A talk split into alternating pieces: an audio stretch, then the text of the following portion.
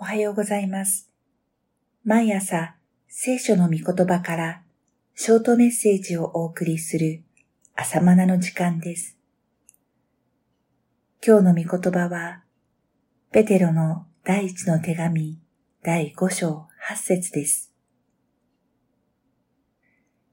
身を慎み、目を覚ましていなさい。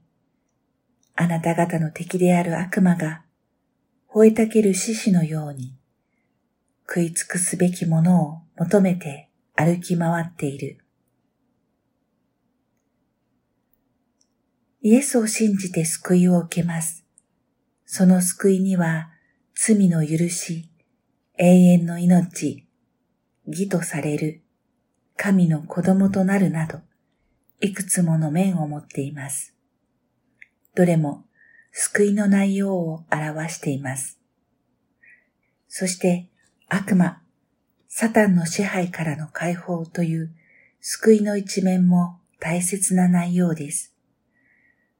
私たちは悪魔の支配から救い出されて神のものとなりました。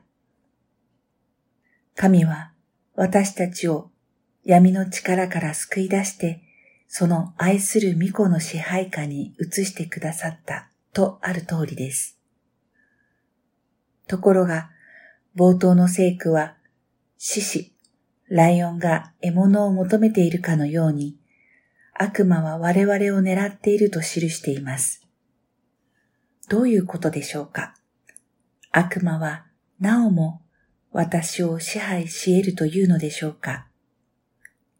もちろん神が私たちの味方なのですから、誰も敵対できるものはありません。初輪のイエスは十字架の死と復活によって悪魔を裁かれました。わかりやすく言えば、有罪判決が下されたということです。その判決で悪魔とその仲間たちには永遠のゲヘナの日、地獄に投げ込むという刑罰が定められました。しかし、悪魔に対する刑罰はまだ執行されていません。それがなされるのはイエスが再臨なさった時です。この詳しいタイムスケジュールはヨハネの目視録で見ることにします。なぜ初臨の時に悪魔に刑罰を執行なさらなかったのでしょうかそれは人類を悪魔の道連れにして滅ぼさないためです。だから悪魔に刑罰が執行される前に悪魔の支配のもとで罪と死の奴隷になっている人々にイエスの救いを伝えなければなりません。悪魔と一緒になって滅びないようにイエスの血を信頼して出てきなさいと呼びかける期間が必要です。それが今の時代です。今は人類に対する救いの期間です。こうして福音が全世界に伝え終えたらイエスは再臨なさいます。福音が全世界に伝えられたとの判断は神の先見事項です。私たちにはわかりません。私たちはただ福音を伝えるのです。だからイエスの再臨を妨害したい悪魔はクリスチャンの伝道を妨害します。伝道できないように彼らを堕落させます。この世の煩いを用いて信仰を形骸化させます。このような悪魔との霊的な戦いに勝利する秘訣は何でしょうか ?1、身を低くする。五章六節どんなことにでも基本姿勢があります。霊的な戦いの基本は身を低くすること、つまり謙遜です。書道の基本、野球の基本などがあるように、悪魔と対抗するときの基本姿勢、それは身を低くすることです。謙遜です。あなた方は神の力強い御手のもとに、自らを低くしなさい。時が来れば、神はあなた方を高くしてくださるであろう。悪魔は神に仕えるべく立場を捨てたものです。そのいるべきところを捨てて、自ら神の立場に登ろうとしたものです。高慢を擬人化するなら、それは悪魔です。悪魔の反対語は、謙遜です。神の力強い御手のもとにとあるように、時に神は力強い御手を持って私たちの首根っこを押さえてでも謙遜を教えてくださいます。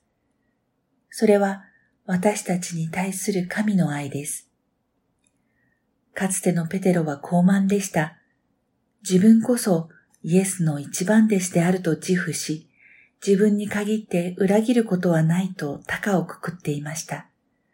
しかし、謙遜を失ったペテロは、まんまと悪魔にしてやられて、イエスを知らないと3回も否定してしまいました。そんな苦い経験を思い出しながら、ペテロはこの手紙を書いています。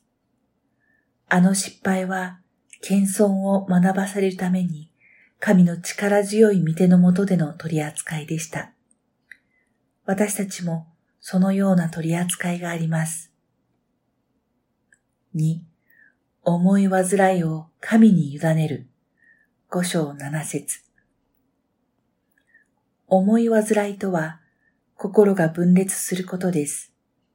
多くの場合、この地上でのことで思い煩います。すると、この地上に対する心と天に向かう心とが分裂します。例えば、富のことで思い煩うと心が分裂します。イエスは富と神との両方を主人にすることはできないと言われましたが、両方を主人にしようとして心が分裂するのです。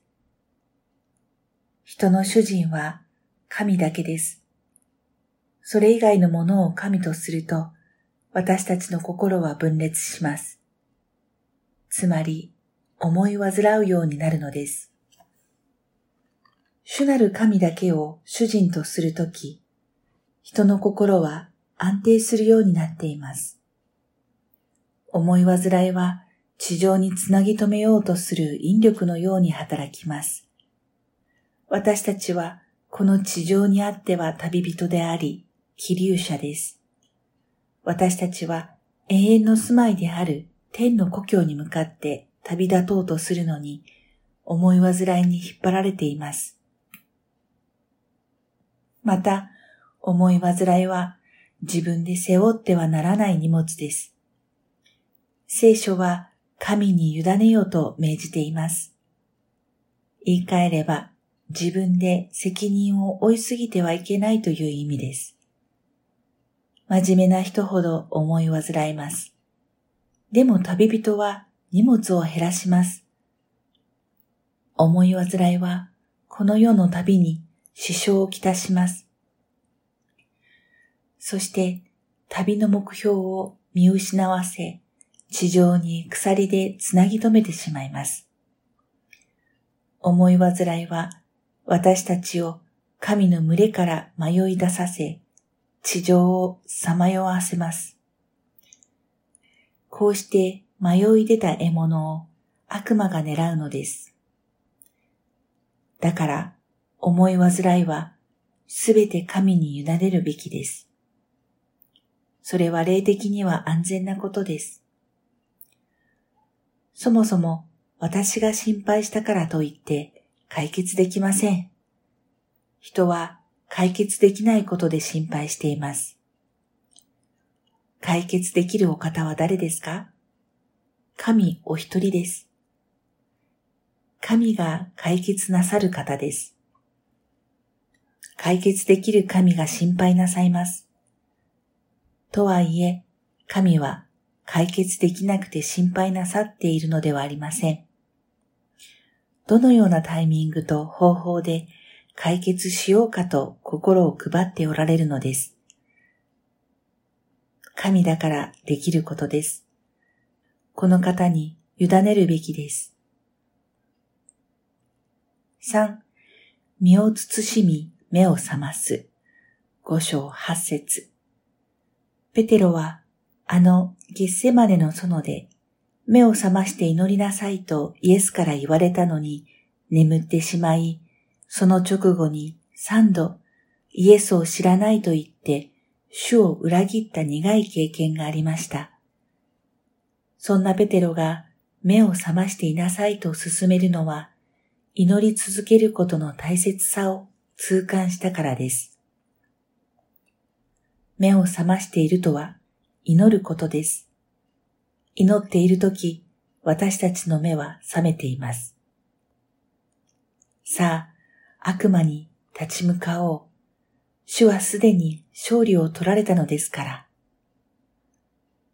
目を覚ましているとは、主の再臨に焦点を合わせて、祈る生活のことです。